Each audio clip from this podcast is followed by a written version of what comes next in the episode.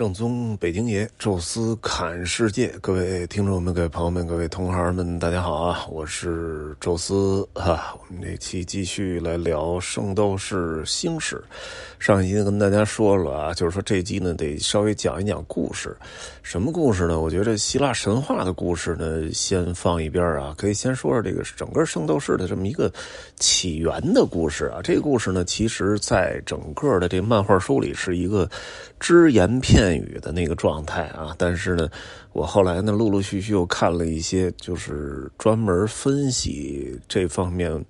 的一些背景的文章，有一点像那个豆瓣的书评，类似那种的文章啊。然后其中呢，有一些人呢是那个专业的这个动漫迷，哎，他们不但看了漫画书，看了一些这个衍生出来的动画片还看了一些就是日文版的，哎，这个跟作者有关的一些访谈啊。这里面呢，呃，拼凑出了一些更多的这个在创作时候的一些背景故事。啊，就比如说，为什么有这个圣斗士啊？传说就是在地球刚开始的那个时代啊，就是人类还比较的荒蛮的那个时期啊。当时呢，是这个神就已经开始互相争斗了啊。这里边最重要的是三个神：雅典娜代表人类啊，然后海皇波塞冬啊代表海洋生物啊，然后呢冥王哈迪斯代代表死亡啊。三个神呢不断的在争斗。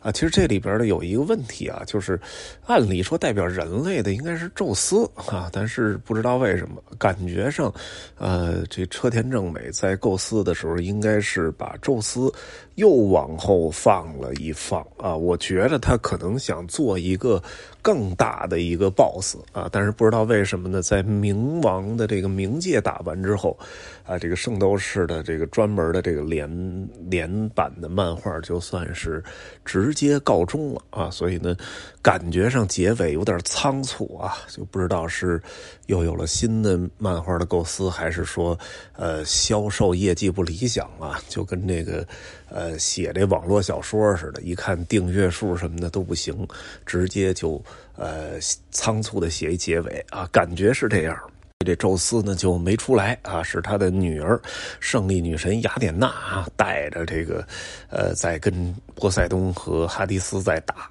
确实啊，在古希腊神话里边，这三个神就是一直在战争的。这里呢引申了一步啊，一开始呢就是人类哈，而且是早先的那种古人类在斗争。哎，后来呢，好像是海皇波塞冬在海底发现了一种奇特的金属，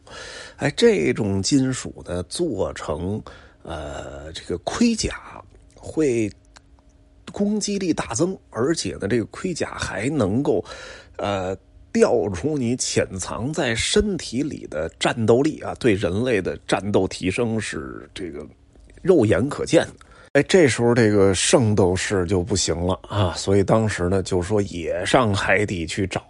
哎，但是海底找完呢，同时啊，在那个古代的地球上啊，不光是现在的这七大洲，还有一块大陆呢，叫母大陆。哎，有人说呢，母大陆呢就是曾经的那个亚特兰蒂斯；有人说这母大陆呢其实就是西藏。啊，实际上怎么说的都有啊。而且这母大陆还不是希腊神话，这就是现今科学当中一直在讨论的一个事儿——母大陆。啊，那这里的设定呢是确实有母大陆，而且母大陆的先民啊。脑袋的这个呃前面的这个脑门上会有两个红点儿，呃，这个也是比较奇特的啊。大家要是对那漫画有印象的，一下就想起来是谁了，就是那个白羊座的木先生，而且他的师傅呢叫史昂，啊，这个前面也是有俩红点儿，而且木先生这徒弟叫贵贵，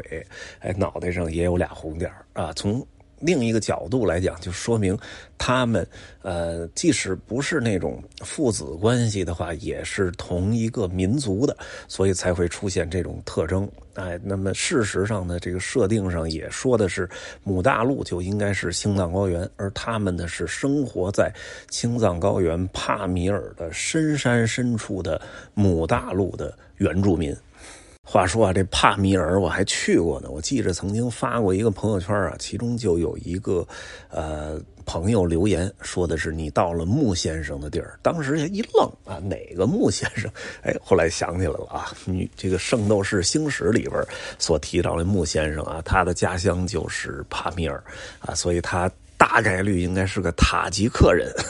这个冰山上的来客啊。那他脑袋上俩红点为什么提到姆大陆呢？就是说姆大陆自己还有一个矿藏啊，应该是类似那种流星陨石啊所留下来的一些稀有金属啊。这里边所设定的叫银星砂。啊，把这个银星沙撒到那个海底的奇异金属里，创造出来的圣衣，啊，它的坚固程度，它它的神性会更强，所以这圣斗士就穿上这个圣衣了。以此区别海皇的叫鳞衣啊，鱼鳞的鳞，然后明斗士身上那叫明衣啊，明衣听着就不太吉利了，但是都是类似的一种金属，比只不过就是圣斗士这圣衣上边再加了一点银星沙。而这个把银星沙揉进圣衣，就是母大陆原住民的一个拿手的本领啊！所以在这个漫画书的设定细节里边，这木先生啊，就是一个可以修复圣衣的人。为什么只有他能修复呢？哎，除了需要圣斗士的血以外，最重要的就是人家在这帕米尔高原的深处是有这原材料的啊，所以才把他这个技能给引出来。那你看，他有一个什么意念控制啊？这个东西好像，呃，除了明斗士里那个地妖星巴比龙之外，好像就没有什么人能做到了啊！只有他们这个白羊座的这个两个黄金圣斗士可以做到这个强大的念力啊，就是意念可以让东西飞起来啊，可以呃绑住。啊，敌人的手脚啊，这个是呃比较特异的一个能力啊，所以让这个白羊座的木先生在整个黄金圣斗士里，应该是居于第二梯队的前面哈。我感觉上最厉害的三个人，铜虎、沙加和萨加，然后第四名应该就是这木先生，第五名艾俄罗斯，第六名艾欧里亚，这是整个黄金圣斗士的第二个梯队。当然啊，圣衣可能随着它这个银星砂的含量不同，再加上呢，就是还有这个其他的稀有金属啊，所以这个呃设定划分出了黄金圣斗士、白银圣斗士和青铜圣斗士。黑暗那个，我觉得可能就不算圣衣啊，应该是一种伪圣衣。咱们之前聊这人物设定的时候提到了，就是这青铜吴小强啊，他们的一些来龙去脉，包括跟他们星座有关的一些故事，这儿就不再重复了啊。这青铜圣斗士其实，呃，基本上应该都是有日本血统的啊，因为都说是这个叫城户光正啊。这个他的，呃，在各地留下来的孩子啊，所以这也够能生的啊，一下生一百个孩子，还这个够绝情的，直接都给送到世界各地去了啊。但实际上啊，这样的也不少啊。就比如说这个，呃，刘备那祖先中山中山靖王。这个刘胜吧，应该叫，啊，这哥们儿有一百多个孩子，比这城户光正还厉害，啊，所以说叫中山靖王之后，这事儿都没法查，就是，呃，查无查无可查，因为这家族实在是太庞大了啊，呃，这个也不说了啊，就是说黄金圣斗士里边其实是有，呃，中国血统的，至少有两位，也就是这天平座的铜虎和这个。白羊座的木先生，这帕米尔嘛，也是咱们中国的区域啊，所以这个比较有意思。呃，再加上一个印度裔的这个沙加，所以这亚裔的这黄金圣斗士比例还是挺高的。哎，这里边呢引出一些什么故事？我觉得比较有意思呢。啊，除了他星座本身的故事以外啊，就是比如说，呃，黄金圣斗士第四宫里边的这个叫巨蟹座。啊，这巨蟹座的这个圣斗士是从心智上是最坏的一个，哎，同时呢，能力上也是最弱的一个啊。呃，他呢有一个绝招叫击尸器冥界波啊，应该是整个黄金圣斗士当中唯一一个可以直接用自己的力量到达冥界入口的，而且可以把人直接给送入冥界，啊，跟死亡有关啊。这个跟其他的圣斗士都不太一样。说为什么巨蟹座跟死亡有关？啊，这个我觉得也是挺有道理的。为什么呢？就是当时的古希腊有一位真正意义上的神医啊，就是希波克拉底。哎，你学医嘛，都得呃这个宣誓希波克拉底誓言啊。这个希波克拉底曾经。发现了癌症啊，恶性肿瘤癌症，啊，他在人的身上发现癌症呢，发现这癌症啊，当时已经长得很大了。这癌症大家都知道什么样啊？那癌细胞小的时候不说，当真正长成一个肿瘤了，它会有很多这个小触角伸到你的其他的脏腑器官当中，从远处看特像一只螃蟹啊，所以他用这个拉丁文“螃蟹”命名了这个。癌细胞或者是恶性肿瘤的名字，也就是 cancer，啊，cancer 实际上在拉丁语里就是 crab，就是螃蟹的意思。这巨蟹座现在依然还叫 cancer，跟这癌症的拼写是一模一样。所以这癌症嘛，象征得了就是死亡啊。所以巨蟹座啊，掌管死亡这事儿，其实也说得过去。然后天平座呢，其实就是这个胜利女神啊，不是这个公平女神手里的这个天平啊，这个倒是欧洲的法院啊，大家都能看得见。一般是这个一手举着天平，一手举着宝剑，而且还把眼睛蒙上啊，代表着。不是用眼睛去看谁大家的表现，而是用耳朵去听，用感知知道谁是正义，谁是邪恶的，啊，所以这是天平代表着裁决啊。一般在欧洲的法院都会有这个公平女神，啊，天平本身也象征着公平，啊，所以这天平座的铜虎一直是以一个。就是裁决者的这么一个角色出现在这里边啊，因为他整个是比其他的圣斗士都大一半 而且是还返老还童啊，这点挺有意思啊。这是天平的一个由来啊。最后一个是双鱼座，这双鱼座呢是整个黄金圣斗士里长得最漂亮的男人女相，而且用的这个呃攻击的武器都是玫瑰花。这个其实也是有道理的，哎，为什么呢？因为双鱼座本身这个形象就是当年啊维纳斯和他的这个。呃，儿子丘比特啊，两个人变成了两条鱼，从河里逃跑时候的样子。当时宙斯觉得挺有意思啊，就把这形象给上升到天空，变成了双鱼座。所以双鱼座本身就代表了维纳斯，维纳斯就是美丽女神啊。所以，呃，这双鱼座的阿布罗迪，呃，他就是这个长得好看，这太正常了，而且这个。情人节送玫瑰花啊，其实也是源自这个红玫瑰是维纳斯流的血，维纳斯又是爱情女神，所以送红玫瑰是表示爱情，而他这个武器就是红玫瑰，这个其实也跟那个维纳斯是一个强关联。然后雅典娜呢，手里拿了一个圣衣啊，一直到了整个剧集的最后一集《大决战哈迪斯神殿》当中的几乎最后几篇这雅典娜才算是把这圣衣给穿上啊。这圣衣平时呢，就是一个缩小版的雅典娜的雕像啊。说是雅典娜呢，更多的感觉有一点像这个胜利女神奈基奈基的那种大小和尺寸。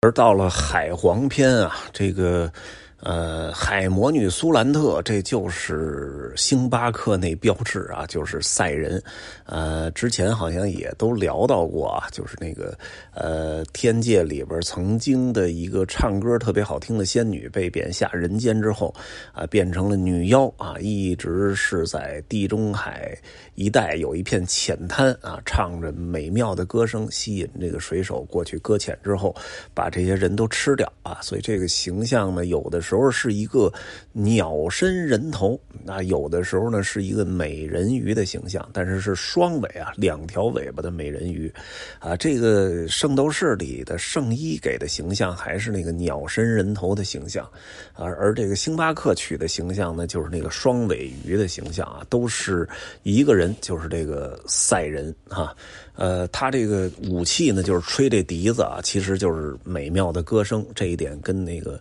希腊神话是吻合的啊。另外一个呢，就是整个这海斗士几个打斗当中最精彩的一幕，来自于阿顺和这个六面兽啊。这六面兽呢，是可以有六种攻击形式啊，什么北极熊之掌，什么女王蜂之刺，什么吸血蝙蝠之牙。其实呢，就代表了希腊神话一个特别著名的。妖怪叫斯库拉啊，我记着是梵克雅宝还是宝格丽还设计过了一个斯库拉的一个项链这个斯库拉其实就是在墨西拿海岸啊，也就是西西里岛和意大利中间的那个海峡那块出现的一个妖怪啊。平时呢是一个女孩坐在船上啊，结果有人接近的时候，突然从下边冒出六个怪兽啊，把那个呃人对方的人给吃掉啊，所以是一个可以制造幻象出来的变成六种幻化成六种妖怪的这么一个怪兽，而这个阿顺当时用了星云锁链里边的六种不同的呃这个这个玩法，最终把这个呃一物降一物一样的把它给制服了啊，这也是比较有意思的一个。然后到了冥王这个阶段呢，其实引入了一个叫一百零八颗颗魔星啊。降世之后变成了一百零八个明斗士，哎，沙家手里拿了个念珠啊，死一个明斗士的念珠就变黑一个。这一百零八这个其实不是希腊神话里固有的这么一状态，这个应该是从中国的这个。呃，梁水泊梁山一百单八将里找到的灵感啊，倒未必是水浒啊，因为一百单八将它的由来呢是三十六天罡和七十二地煞，哎组成的一零八这么个数，哎，这车田正美估计也是。哎，受中国文化影响吧，所以实际上用的就是这个排列组合啊。所以当你看到那些星座的名字的时候，发现啊，这个跟希腊神话就没啥关系了。比如说什么天猛星、天魔星、什么天罡星、天魁星啊，什么地妖星、什么地地裂星，什么这其实都是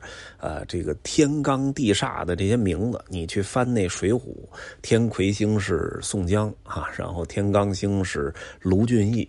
天猛星好像鲁智深啊，就是类似这样啊，所以他这个星座其实是跟这个有排列。当然那里边做出了很多不同的形象啊，但其实那个都是呃，我觉得就是他自己想象出来的，跟希腊神话其实并没有什么实质的联系啊。这里唯一一个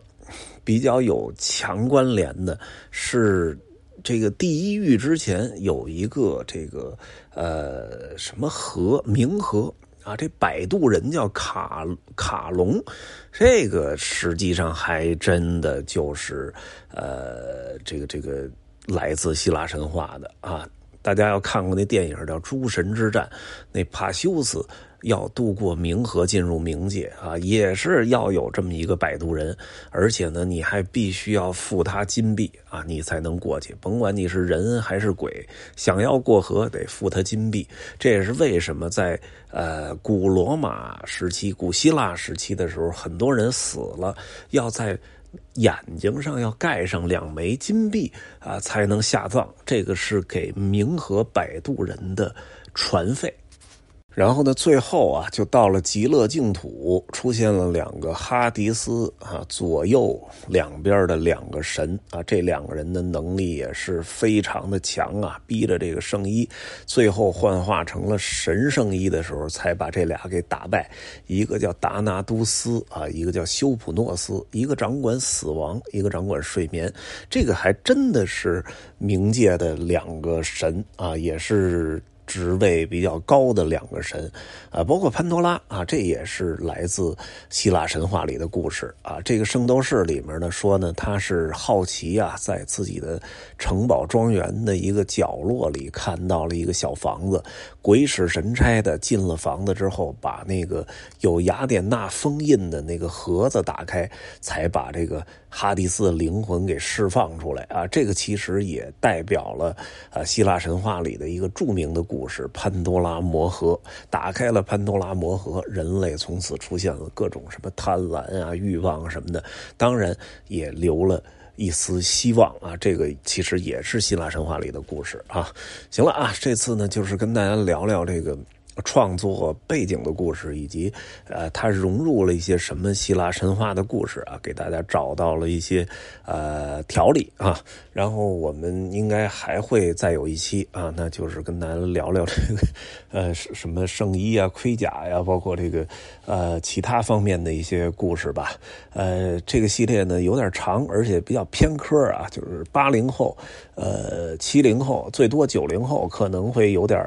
概念啊，其他。的年龄段呢，估计兴趣不大啊。不过没关系啊，咱们这个在北京也确实没啥事儿啊。这个断更呢也就断了啊。但是啊，先用这个系列过渡一下吧，后边再说，跟大家聊聊其他类型的话题。今天这期呢就说到这儿啊，感谢大家的收听，咱们下期再聊。